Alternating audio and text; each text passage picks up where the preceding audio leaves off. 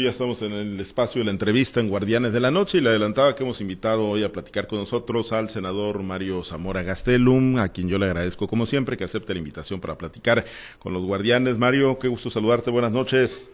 ¿Qué tal, Pablo? Muy buenas noches, al contrario, muy agradecido con la oportunidad y muchas gracias por poder saludar a mucha gente que te escucha. Gracias, te dejo saludos a Ana Augusto López Hernández allá en Los Mochis, Mario. Ah, me lo saludas mucho, claro. Muy agradecido con la mención.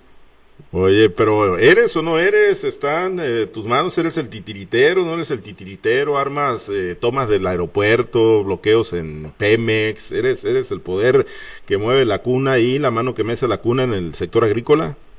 Pues mira, yo sí te puedo decir lo que sí soy. Soy un comprometido, un simpatizante, un empleado de los que para mí son los mejores productores del mundo, mujeres y hombres del campo, honestos, trabajadores que se la rifan todos los días por arrancarle a la tierra, productos que todos comemos en nuestra mesa. Entonces, mi simpatía, mi empatía, mi solidaridad, no de hoy ni de ayer, de siempre, con los productores sinaloenses, de siempre. Y no solo eso, mi compromiso total hoy, mañana y seguir luchando porque le resuelvan en el tema ahorita de coyuntura del maíz, del trigo, soy un convencido que su causa es justa, que la lucha lo vale y yo seguiré tocando piedra todos los días porque les resuelvan, porque los atiendan. Insisto, la causa es justa y la lucha lo vale. Acompañándolos e incluso en, en medidas pues tan radicales como esa que fue la toma del aeropuerto, Mario. Pues mira, me queda claro que fue una medida radical, me queda claro que fue una medida que afectó la vida de, otros ciudadanos, pero fue una decisión desesperada. Ahora, pues hay que decirlo, cuando el sordo no te escucha, pues hay que alzarle un poco la voz y bueno, fue la manera en que los voltearon a ver. Desgraciadamente, pues no se consiguió lo suficiente. No voy a decir que nada, porque pues hubo el programa este que ahí va a duras penas, ¿no? Entiendo que no ha sido lo que dicen, pero bueno, ahí va avanzando y hay un compromiso de al menos casi 1.8 millones de toneladas, quedan todavía muchísimas volando, pero bueno, eh, no quiero ser yo injusto y decir que no se consiguió nada, algo se consiguió, pero creo que lo más importante que se consiguió es conocer el rostro real de este gobierno, alguien que sí se juegue el dedo en la boca, que dice, que se hace pero que no cumple, que no resuelve los problemas de la gente. Bueno, pues eh, eso eso surgió, ese señalamiento surgió pues en el juego, en la ruta que traen las corcholatas, ¿no? A su paso por de Dan Augusto López Hernández ayer. anda en campaña, yo le entiendo, insisto, le agradezco la mención, siempre mi solidaridad y mi compromiso con los productores y le deseo muy buena suerte. Bueno, pues eh, andan en campaña ellos y parece que quieren arrancar también en la, en la oposición. Mario, pues ya se va a anunciar mañana, ¿no? Finalmente, pues ahí con algunas correcciones, todo esto del método, del proceso para seleccionar candidata y candidato, pues no, no pareció haber sido el mejor arranque. Tú estuviste en la presentación, eh, Mario, se disolvió el Consejo Ciudadano que originalmente pues estaba previsto, iba, iba a conducir este proceso. Algunos de los aspirantes han dicho que, que no van, han externado dudas, otros han dicho que, que sí van a buscar la candidatura. En términos generales, pues, ¿qué te parece esto que, que intenta hacer el arranque de la oposición y de la ciudadanía o de, o de la sociedad, parte de la sociedad civil hacia el 2024? Te, te agradezco mucho la pregunta, Pablo, porque me da pie para tratar de explicar a detalle algo que hemos venido viviendo desde hace ya un tiempo. Primero, Pablo, y obviamente yo te hablo a título personal, son mis opiniones, mis apreciaciones, no me creo dueño de la verdad, Puedo estar equivocado, pero al menos estoy convencido de lo que digo y lo que estamos haciendo. La primera, yo estoy convencido el vehículo ideal para poder detener la destrucción de este país que representan los gobiernos de Morena es la alianza. Una alianza que hoy formalmente está dada en PRI, PAN, PRD, que está abierta a sumar otros partidos, el caso particular de MC, con todos los dimes y diretes, incluso otros, aunque el verde esté hoy jugando allá, pero uno nunca sabe lo que puede pasar. Y lo más importante, la alianza con la sociedad civil. Y este frente amplio, mi querido Pablo, hay que decirlo, no fue sencillo. Vamos a verlo un poco en retrospectiva. primero unió a tres partidos nacionales que sí tenemos distinta ideología, sí, pero más allá de la ideología de cualquier partido, nos ha unido el amor a México. Pero además, junto con esos tres partidos nacionales, más de 200 asociaciones civiles formales, formales, que nos acompañaron en la presentación de esta de este Frente Amplio con un método que por supuesto, Pablo, que no es perfecto, nada de lo humano es perfecto. Ah, pero sí es inédito. Jamás en la historia moderna de México se había seleccionado bajo un proceso donde participa la sociedad civil, los partidos, se puede inscribir el que quiera, donde combina eh, la presentación de foros, de contraste de ideas, donde eh, combina estudios demoscópicos, como pueden ser las encuestas o de opinión, con el voto directo en urna presencial. A ver, es la verdad, lo digo con toda humildad, para mí un enorme avance, enorme avance. Oye, ¿tiene ciertos requisitos? Sí. ¿Hay duda en algunos casos? Sí. Será la primera vez que se implemente. Mañana se nombra el comité organizador, ciudadanas y ciudadanos con un gran prestigio. Habrá también un área que tiene que ver con la parte de jurídicos, especialistas, porque no queremos violar la ley como si lo está haciendo eh, el partido del gobierno y todos los días los vemos sabes qué, que da hasta coraje, vieras a mí cuántos eh, mensajes me han enviado del acarreo que se ha visto, del dispendio impresionante de dinero, de los espectaculares, no transparentan absolutamente nada. Acá, al menos así está el, el concepto, habrá total transparencia, por supuesto, ¿quién se quiere apuntar? El que quiera, es abierto. Oye, que un político lo quiera hacer bienvenido, que un ciudadano, que un artista, que un deportista, todos son bienvenidos.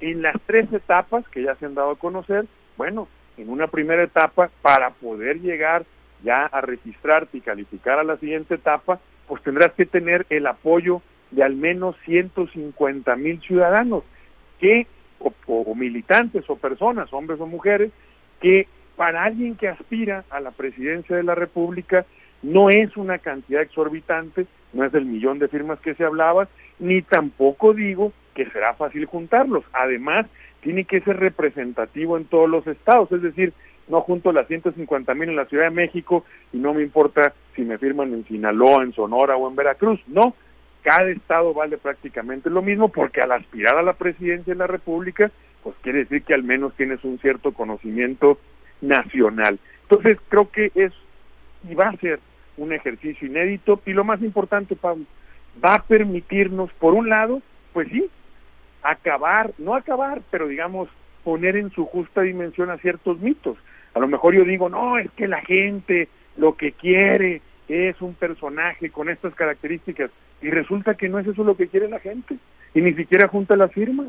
O a lo mejor uno dice, no, este, este es súper popular, pues a lo mejor sí es muy popular, pero la gente lo quiere como cantante, pero no como presidente de la República. Entonces, pues creo que va a ayudar mucho para que la mujer o el hombre que salgan de este proceso saldrá tremendamente eh, fortalecido, empoderado, porque va a reflejar lo que la gente quiere ver en quien pudiera ser la próxima o el próximo presidente de la República. Bien, seguramente mis, compañeros ahorita en el recorrido abundarán en el tema. Déjame aterrizar antes de compartir la charla en un, en un tema local también, eh, más de carácter regional. Mario, Maloba compró el PRI compró el PRI, está operando en el PRI, Malova, el, el exgobernador Mario López Valdés, está queriendo ser candidato a senador, lo has detectado tú como priista que eres cercano a la dirigencia nacional, eh, te lo pregunto pues obviamente a propósito de lo que dijo en la semana el gobernador Rocha, Mario.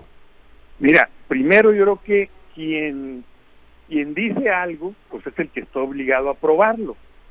Yo al menos como priista te puedo decir que a mí no me ha comprado nadie y yo personalmente, insisto, puedo estar equivocado, pero es mi opinión, mi forma de pensar, jamás he creído que la gente tiene dueño. Nunca, al contrario. Yo soy un convencido de la libertad, del libre albedrío que la gente tiene para tomar sus decisiones. ¿Qué te puedo decir yo de Maloba?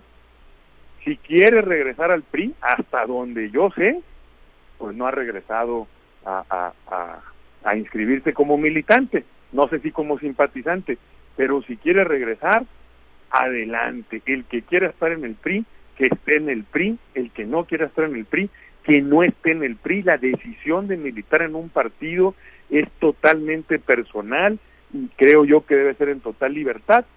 Que sí creo, porque a las cosas tú sabes que yo les digo como son. A ver, el que esté en el PRI con los dos pies adentro del PRI. El que no quiera estar en el PRI con los dos pies afuera del PRI. Lo que nos ha hecho un daño enorme es el que tiene un pie adentro del PRI y otro pie afuera del PRI donde cobra y el pie que tiene adentro del PRI nomás es para estarlo pateando y para hacerle daño. Eso sí creo que no. En estos tiempos, a lo mejor en otros, pero en estos tiempos es lo que menos nos ayuda. El que quiera estar con el PRI, con los dos pies adentro y ojo, viene a aportar.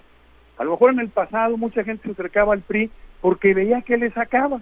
Y al referirme a qué le sacaba, me refiero a un puesto público, a un apoyo de gobierno, a una carrera política, porque esa era la vía más fácil hace tiempo. ya no. el que quiera llegar al PRI tiene que llegar a aportar. Hoy el PRI necesita de los buenos priistas que digan yo creo en el PRI por convicción y quiero venir a ver qué aporto, cómo ayudo, porque creo que requerimos de fortalecer un PRI, de que se convierta en una buena oposición para poder volver a ganar espacios y retomar el rumbo perdido que lleva este país en este gobierno de Moreno. A tu juicio, ¿Malova le aportaría a ese proyecto que buscan construir si se mete con los dos pies al PRI? Pues mira, ahora sí que eso, el, el tiempo... No, no, pues te lo pregunto a ti, no se lo pregunto al tiempo, te lo pregunto a ti con la experiencia que tienes, incluso con los desencuentros que has tenido con él. Así es, a ver, todo el mundo sabe que hemos tenido desencuentros. Es más, él estuvo en el PRI, se fue del PRI. O sea, eh, ¿no? Incluso fue y nos ganó fuera del PRI, hay que decir las cosas como son. Y él en su historia, como cualquier humano, tendrá activos y negativos, él sabrá. Yo creo que todo mundo, todo mundo, si te lo digo, que quiera aportarle al PRI, que le aporte. Y te lo digo como es, ¿por qué se dice mucho esto? Bueno, efectivamente Bernardino Antelo, el secretario general del PRI actual en el Estado, es una persona que a pesar, lo debo decir, que tiene personalidad y carrera propia, está muy vinculado con Maloba, sí, sí, cierto. Bueno, este, ah, pero pues muchos de los otros actores no, en el PRI hay, hay muchos actores con carrera propia, con decisión propia, que han decidido quedarse en el PRI y aportarle al PRI. Bienvenidos. Bien, permítame compartir la charla, Mario, con mis compañeros. Manuel Hernández está en Los Mochis. Platicamos con Mario Zamora Gastelum, senador de la República. Manuel, te escucha nuestro, nuestro invitado. Muchas gracias, Pablo. Mario, ¿cómo estás? Buenas noches. ¿Qué onda, mi querido Manuel? Siempre un gusto escucharte. Igualmente, Mario. Oye, pues se van a tener que tragar el coraje, mi querido Mario, porque la Comisión de Quejas y Denuncias del INE dice que no va a frenar los recorridos y asambleas informativas de Morena. Las corcholatas pueden seguir como van. Mira, yo quiero ser respetuoso del árbitro electoral, pero no queremos ser ingenuos. Estamos, creo yo, ante una elección de Estado. Ya lo vimos, o sea, ya lo estamos viendo. Botón de muestra, eventos en lugares públicos, acarreos, dispendio, pero ¿sabes qué? Sí creo, y, hay que señalarlo, y hay que demandarlo, y la autoridad pues tendrá que decidir con los elementos que se tengan, eh, si se está cumpliendo o no la ley, si están haciendo bien su trabajo o no. Pero yo, ¿a qué le apuesto, mi querido Manuel? A la gente. La gente no es tonta. A ver, México ya despertó, hombre, ya abrió los ojos. Y te voy a decir algo, al mexicano le ha gustado la alternancia. Fíjate cómo las últimas elecciones no gana el partido que gobierna. A lo mejor si lo hace bien, está bien, lo ratifican y si pone un buen candidato, pero si no lo hace bien, la gente dice vamos probando algo distinto y creo que fue muy válido. A ver, lo reconozco. El presidente Andrés Manuel en el 18 ganó abrumadoramente, pero veamos sus resultados de gobierno y creo que hoy, creo que mucha gente dice, ah caramba, qué bueno que aposté por en el 18, pero creo que no es el rumbo que quiero que este país continúe o que siga. Oye Mario, eh, ¿cómo ves al INE tú en este cambio? Luego de que salió Lorenzo Córdoba, parece que el INE se domesticó, parece que el INE se ajustó, parece que el INE se alineó, ya fue a la casa de, del presidente, es decir, a Palacio Nacional, ya, ya convivió con él en su propio terreno, en su propio dominio, si no vemos a un INE, a un INE como estaba cuando estaba Lorenzo Córdoba. ¿Cómo lo ven ustedes que están cerquita por allá? Mira, lo, lo dije antes, Manuel, y lo reitero ahora. Yo personalmente creo que el INE es mucho más que solo sus dirigencias o solo sus, sus digamos, eh, sus consejeros, que son las figuras más, más viables. Oye, que tienen que ver los consejeros, sí, pero yo veo al INE como ese ciudadano que una vez, cada determinado tiempo, decide participar en una elección y es el que está en la casilla, el que cuenta los votos, el que al terminar ah, firman las actas, cuentan los votos, los llevan a una determinada oficina, es decir, atrás del INE hay millones de ciudadanas y de ciudadanos mexicanos que queremos este país. Oye, tampoco me tapo los ojos. Efectivamente, la actual presidenta del INE, que por más que quieran decir que es totalmente imparcial, pues la imparcialidad en el humano eh, pues es prácticamente imposible, y no podemos negar que sí, ella no pertenece oficialmente al movimiento de Morena, pero prácticamente sus hermanos, sus, sus parientes, sus tíos, creo que hasta sus papás, pues trabajan incluso en el gobierno de Morena, fueron líderes de Morena, militan en Morena. Entonces, pues, oye, o el que ella no tiene por qué cargar con la decisión de sus hermanos, no, pero pues, evidentemente pertenece a una familia muy identificada con Morena, está bien, esa es la presidenta del INE, será juzgada por todos los mexicanos, pero eso es lo que hay. No, no podemos pasar todo el tiempo lamentándonos, hay que exigir, hay que señalar, hay que esperar que hagan bien su trabajo, tampoco quiero yo adelantarme a juicios sin tener los elementos, ahí hay denuncias, ahí hay demandas, se va a ver si actúan de la manera correcta o no, si no hay que señalarlo, pero al final del día, querido Manuel, yo insisto, somos miles, millones de mexicanos quienes si nos decidimos podemos acabar con esta destrucción, con este desastre de gobierno que es Morena, que no solo lo digo yo, lo dicen todos los indicadores públicos en el rubro que me pongas. Si es la salud, súper mal, si es la educación, peor, si es la seguridad, mal, si es la economía, peor. O sea, en el rubro que me pongas, en el, en el dato que me pongas de eh, resultados de este gobierno, en la gran mayoría, tampoco quiero ser absolutista, en la gran mayoría estamos mucho, mucho peor. Mario, eh, primero fue Marcelo Ebrard el que de entrada planteó eh, la posibilidad, ya como candidato en campaña, y es lo que estamos viendo con las corcholatas, la creación de la Secretaría de la 4T para Andy López eh, Beltrán, el hijo del presidente. Oye, ahora Noroña quiere que se le entregue a André Manuel una pensión vitalicia y una senaduría permanente al terminar su sexenio. ¿Dónde andamos, Mario? No, mira, hay que decir las cosas como son, mi querido Manuel. Parece, parece un concurso de lambisconería, a ver quién es más lambiscón. Y, y a ver, mira, y, se vale, hombre, todo mundo sabe que lo de Morena es una vil faramaya y que va a decidir una persona nada más, que es el presidente. Y los primeros que lo saben son las propias corcholatas. El solo hecho de dejarse llamar corcholatas, a ver, es hasta indignante, hombre. Pero mira, ¿qué estamos viviendo en México, Manuel? algo, algo que, ha pasado en otras partes del mundo, una gran polarización. ¿Qué es lo que propone este Frente Amplio? Y, permíteme, me voy, me voy a expandir un poquito, pero lo que realmente está atrás del Frente Amplio es el cambio de modelo político en México. Sí es una alianza electoral, sí es una alianza legislativa e incluso un gobierno de coalición algo que nunca se había planteado y nunca hemos vivido en México. Es un cambio del modelo político en México. ¿Y cuál es el otro lado? Claro, ese modelo, ese cambio de modelo político que busca fortalecer las libertades, fortalecer la democracia, fortalecer las oportunidades para todos, la inclusión, el escucharnos entre los que pensamos distinto, el tomar en cuenta los que nunca habían sido tomados en cuenta, el entender que sí tenemos un país muy desigual y que requerimos de modificar muchas cosas en la parte política y en la parte económica, por supuesto. ¿Y cuál es la otra parte, Manuel? Fíjate, es curioso. El modelo de mantener el sistema político no actual, sino el que se tenía hace 50 años, el que promueve el país de una sola voz, de un solo hombre, del maximato. Acuérdate en aquellas épocas que se decía, el presidente vive aquí, pero el que manda vive enfrente.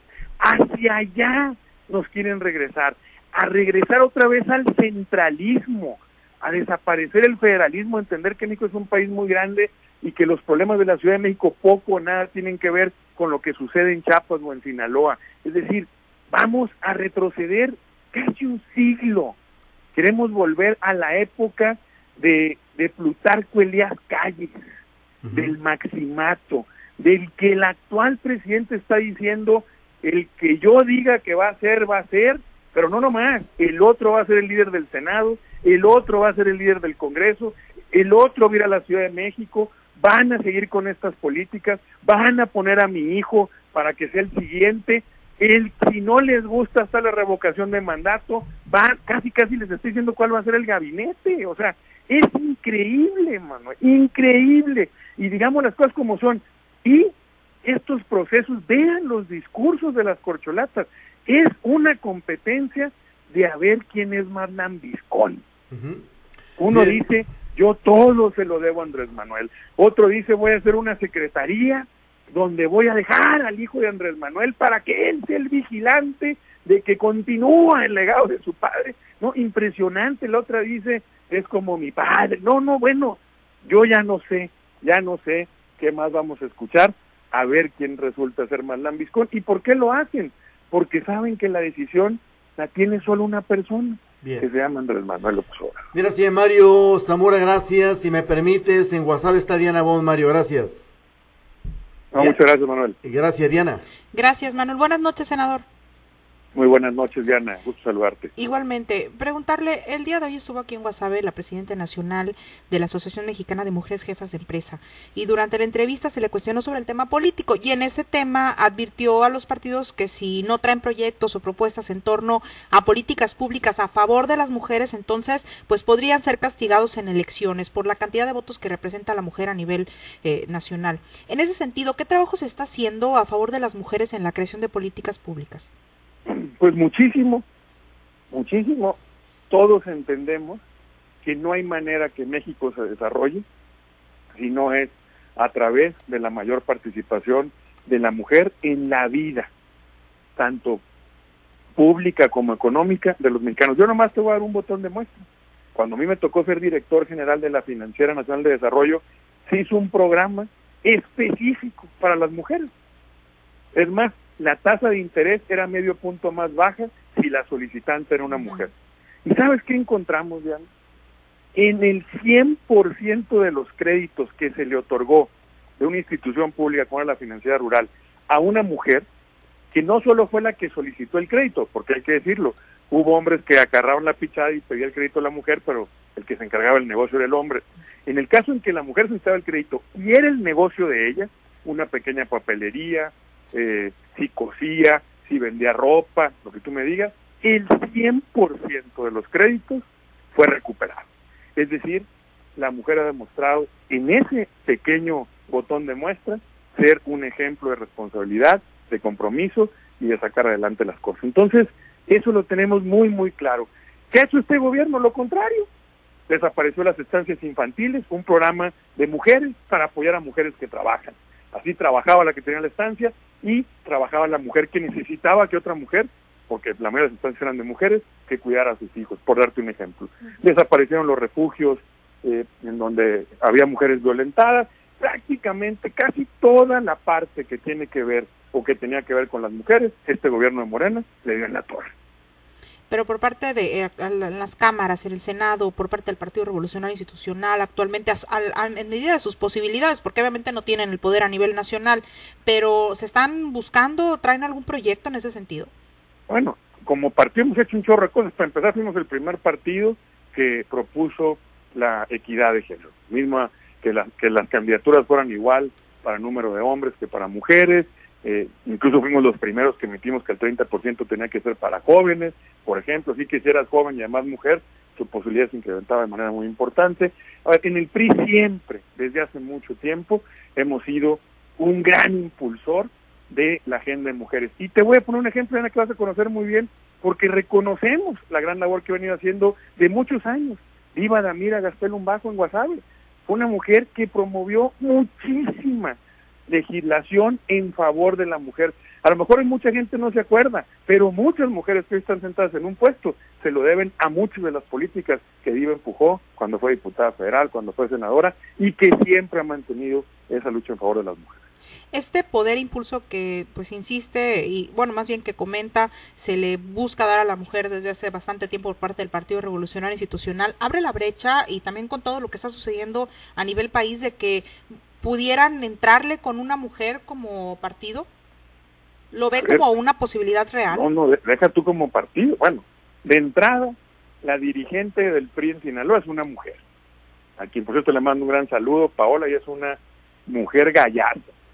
Es hija de otra mujer priista, de la base priista, fue regidora, fue diputada local, fue diputada federal, eh, tiene un doctorado, es entrona, escribe en los medios, Estamos muy contentos con tener hoy, ante la circunstancia que vive el PRI, un gran perfil como es Paola, lo digo de paso.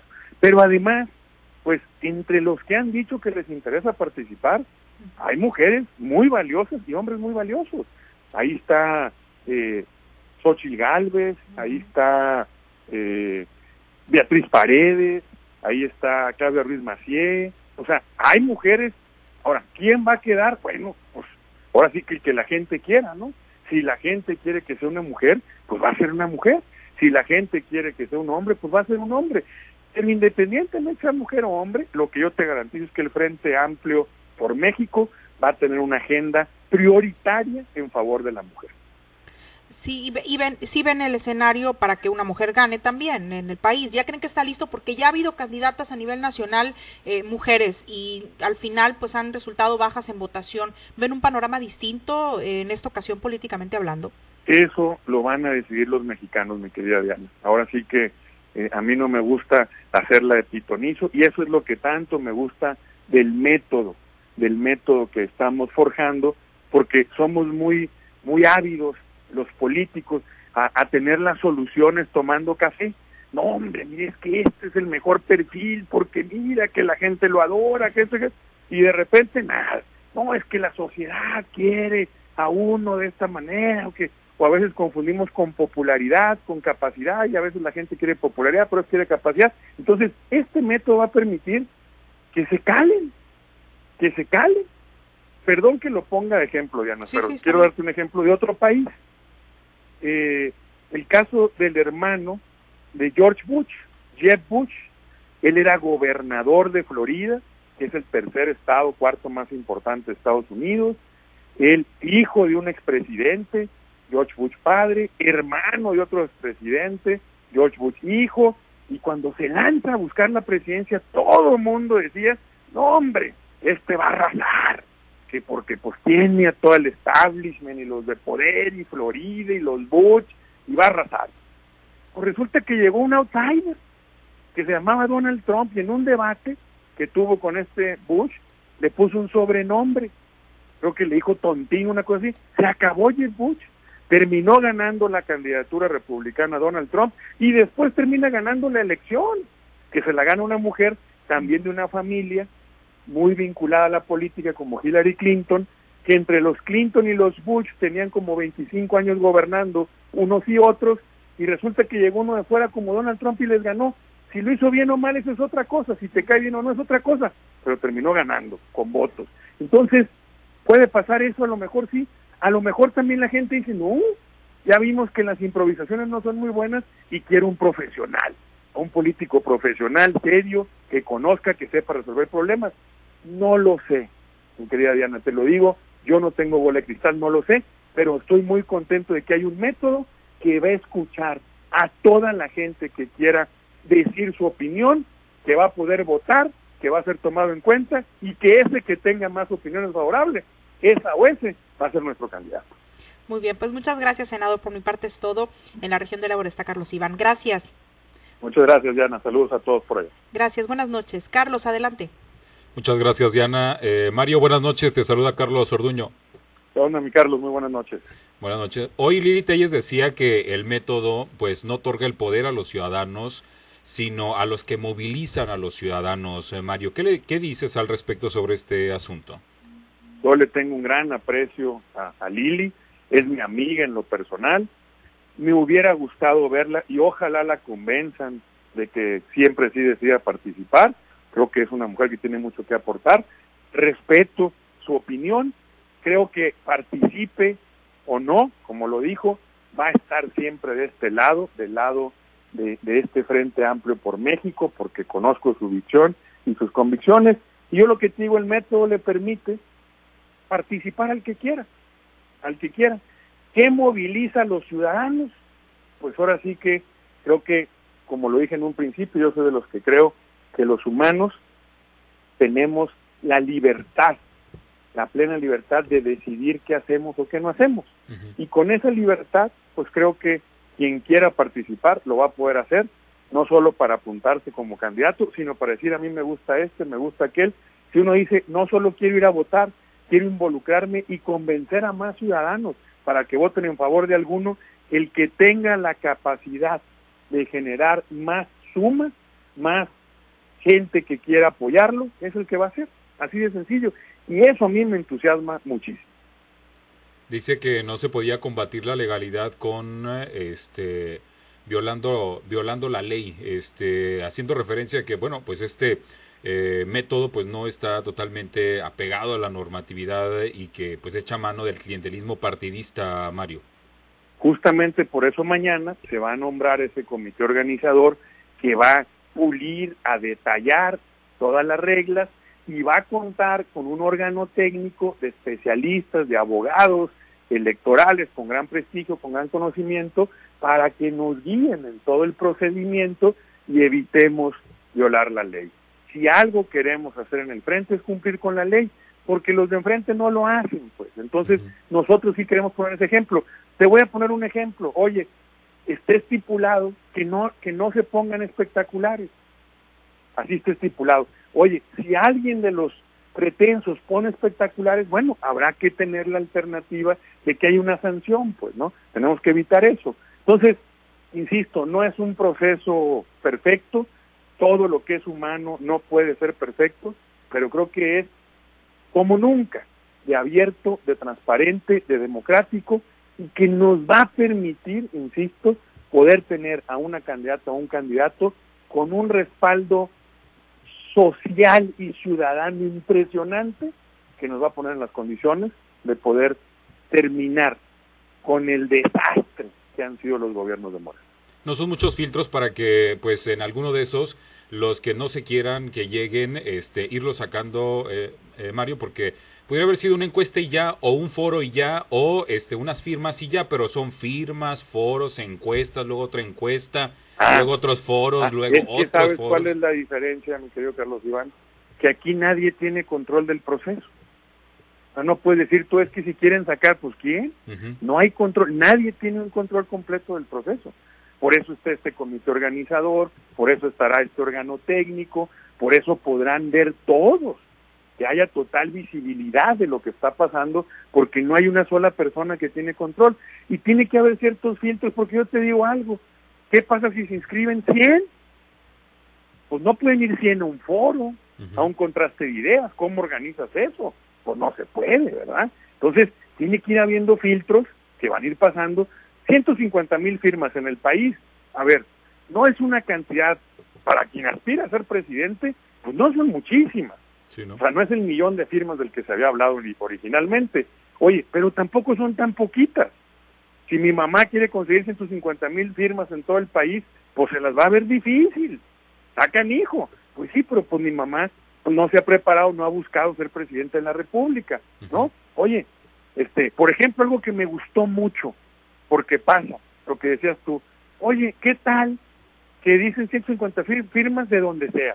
Y entonces alguien se arregla con un gobernador y consigue, como pasó en una interna del PRI de Madrazo y Beatriz Paredes, que en Oaxaca uno de los aspirantes sacó un chorro de votos. Yo conseguí las 150 mil firmas en la Ciudad de México, por ejemplo.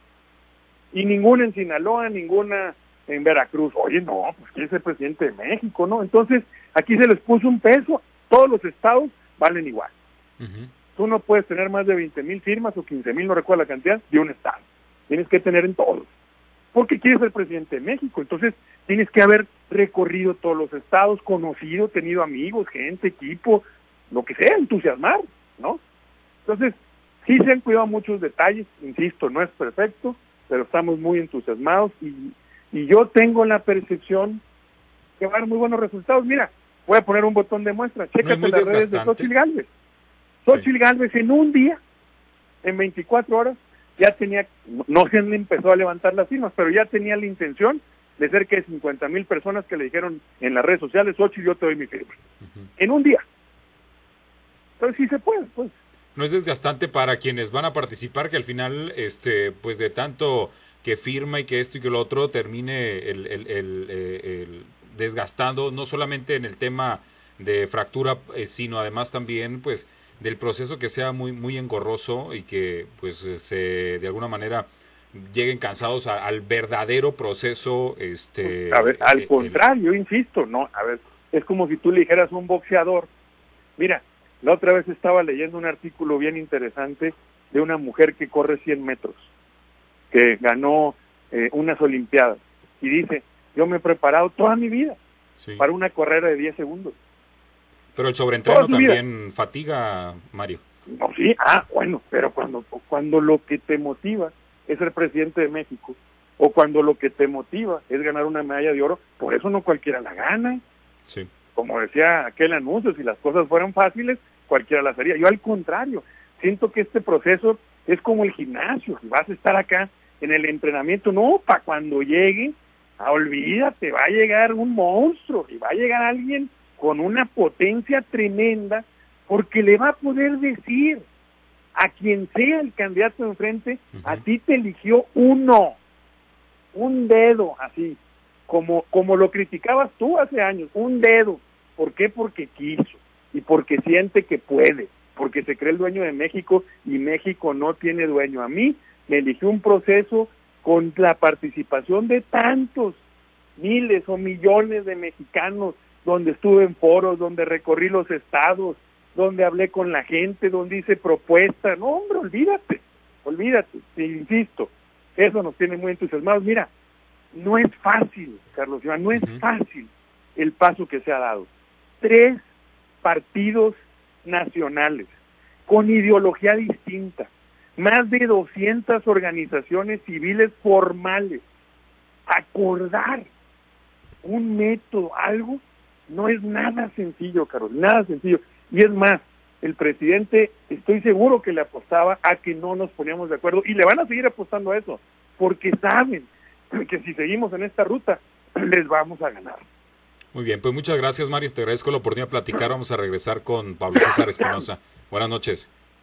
Muchas gracias, muy buenas noches. Muchas gracias, gracias Carlos. Oye, pues por ánimo no paran Mario, pero sí, me imagino están conscientes de que arrancan muy, muy atrás, ¿no? Por lo menos en, las encuestas formales que se han levantado en la carrera presidencial, no entre los candidatos, pero, o no entre los prospectos, pero sí entre los bloques, ¿no? Eh, políticos, partidistas, eh, están, están pues, muy pues rezagados. Mira, y eso se me hace muy interesante. Revisa una encuesta que a mí me la mandaron no, no, no te puedo decir, me llegó por WhatsApp, no sé si sea real o no, no, no, no la vi de la página, pues, pero me hizo una encuesta de GEA que ya pone a los dos bloques 50-48. Ah, caray, no, yo creo que es, yo, creo, que, yo creo que es fake. Bueno, va, habrá que revisarlo. No, no digo, yo, tampoco lo he visto, ¿no? Pero, pero digo. Yo sí te digo algo, no, no, fíjate que yo al contrario. Mira, el país sí está muy polarizado, desgraciadamente. Nosotros creemos que, debe ser lo contrario, pero este presidente ha polarizado y ha polarizado en dos. Estás conmigo contra mí, el día o la noche, el cero o el uno. O sea, ¿yo qué te digo? A ver, vamos apenas empezando nosotros. Ellos, su proceso de corcholatas tiene dos años, Pablo, dos años. Y con todo respeto, velo, ninguno ha crecido nada, o casi nada. Nosotros vamos empezando Y una sola aspirante, una, una, en un tuit que subió, ya tuvo más visualizaciones, más del triple de visualizaciones que la publicación más popular de Claudia Sheinbaum. Ahí nomás. Y ahí está en Twitter, eso es público. Sí, no, eso, eso es una ah, realidad, no, sin lugar a dudas. Lo, oye, lo de Xochitl Galvez, sí, pero... Tú me dirás si no hay entusiasmo. ¿Qué pasaba? Que antes, antes que estos días que, que se anunció el frente, no teníamos pues un, una, un vehículo, no teníamos suspirantes, había gente que había dicho, sí, pero no se veía nada formal, no se veía nada claro. Hoy que se empieza a vislumbrar el entusiasmo, ahí está, y ves los videos de Beatriz Paredes, y ves de Enrique de la Madrid, o sea, no hombre, yo de verdad muy contento, muy entusiasmado, insisto, hoy en el camino va a haber intentos por descarrilarnos, por desmotivarnos, por supuesto, oye, pues el gobierno claramente se ve que va a ir a una elección de Estado, va a hacer todo lo que pueda, todo lo que pueda, violando la ley incluso, violando la ley. ¿Por qué me entusiasmo? Porque una cosa sí comparto yo con Andrés Manuel al 100%, al 100%. Cuando el presidente ha dicho, el pueblo de México es mucha pieza, lo comparto al 100%. Y estoy convencido que a los mexicanos no queremos un maximato y no queremos perder grados de libertad, no queremos debilitar nuestra democracia, no queremos seguir construyendo más pobreza, falta de oportunidad y no queremos gobiernos mediocres, mentirosos como el que tenemos. Muy bien. Bueno, pues eh, ya nos están haciendo llegar aquí la, encuesta de, de GEA ¿no? Que nos dicen publicada hoy, la, checamos y la revisamos, porque sí, pues digo, hemos visto otras y, no están en ese rango, ¿no? Del 50-48. Pero bueno, Mario, te agradezco mucho y pues pendiente de, de, lo local, Mario, pues lo vamos a seguir platicando, ¿no? A lo mejor por ahí luego terminas apareciendo ahí con Mario López Valdés haciendo campaña. Bueno, nunca hay que decir, de esta agua no beberé. ¿Qué si te digo? Encantado si está en el PRI. no, lo ves ahorita con los dos pies o no lo ves con ningún pie? No, no lo he visto. No lo has visto. No lo he visto, no, no me gusta hablar de lo que no sé, no, no te lo puedo decir. Sí, sino, lo último que me tocó ver de él fue una foto con Marcelo Ebrard. Bueno, también estuvo, también plació a Paola Gárate, a Bernardino Antelo, a Ramiro Hernández y al otro funcionario priista, ¿no? Lo ah, Qué bueno, no, qué bueno. También se dejó ver ahí, también lo debiste haber visto ahí. No, sí, digo, me refiero, es cierto, sí vi ese video también, efectivamente vi ese video, por efectivamente. Pues sí, sí, donde, y sí, está donde lo presenta, donde dices, efectivamente, pues totalmente. Entonces, ojalá, a ver, todo el que quiera venir a sumar, de aportar, bienvenido. Con los dos pies adentro, eso sí, los dos pies adentro. Bien, gracias Mario, como siempre. Al contrario, mi querido Pablo, muchísimas gracias, muy buenas noches a todos por allá. Por cierto, invito el sábado, este próximo sábado, en el, en el Comité Ejecutivo Estatal del PRI, foros ciudadanos para empezar a delinear el país que queremos en este siglo XXI. Temas que tienen que ver con economía, con el campo, con derechos humanos, con libertades, con democracia, se van a hacer mesas de trabajo, va a haber eh, gente que, que tiene distintas ideas, queremos escuchar a todos, por ahí vamos a tratar de estar, si Dios nos lo permite, y poder saludar a muchos amigos ahí en el PRI, que insisto, muy contentos y muy entusiasmados con lo que sentimos que viene para Sinaloa y para México. Muy bien, pendientes, gracias Mario, buenas noches. Gracias, buenas noches. Gracias Mario Zamora Gastelum, senador de la República.